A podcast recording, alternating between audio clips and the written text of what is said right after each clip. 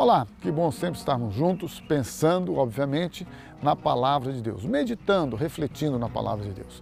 Nenhuma religião, até porque todas elas foram criadas pelos homens, tem o poder de salvar, de libertar, de transformar. O único momento que a gente ouve e vê a palavra religião na Bíblia está em Tiago, que diz que ela liga os homens a Deus, que ela nos livra da corrupção, que ela nos livra deste mundo, que ela faça com que você e eu estejamos livres das perversidades deste mundo. Ou seja, não é uma questão de doutrina religiosa ou instituição humana, é uma questão de estarmos ligados na intimidade com Deus. Se você e eu queremos experimentar algo novo da parte de Deus, jamais o conseguiremos por uma religião, por sermos religiosos. Não.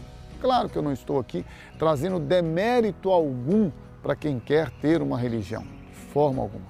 Agora, você e eu precisamos estar firmados na palavra de Deus. Quando você e eu estamos firmados na palavra de Deus, a palavra de Deus ela é viva, ela é eficaz, ela tem poder de transformar, de libertar, de santificar, diz a Bíblia. Jesus disse assim: santifica-os na verdade. A tua palavra é a verdade. Ou seja, nenhuma doutrina humana relacionada com qualquer tipo de atitude, de ação, pode nos santificar. Isso é um equívoco das pessoas. Santidade não é pelo vestuário, santidade não é pela minha postura religiosa, santidade é pela palavra de Deus, a palavra que liberta, a palavra que transforma, a palavra de Deus que é viva e eficaz.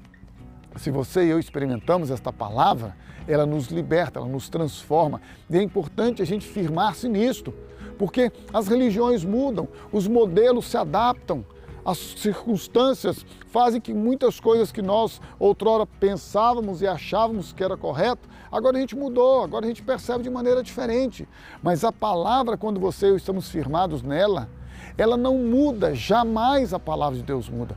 Por isso, independente dos seus sentimentos, independente da sua história, da sua tradição, seja ela religiosa ou familiar, independente das influências que você recebeu por conhecimento intelectual, cultural, seja lá o que for, lembre-se, tudo isto você e eu podemos abrir e devemos abrir mão se houver confronto com a palavra de Deus. Sempre deve permanecer a palavra de Deus.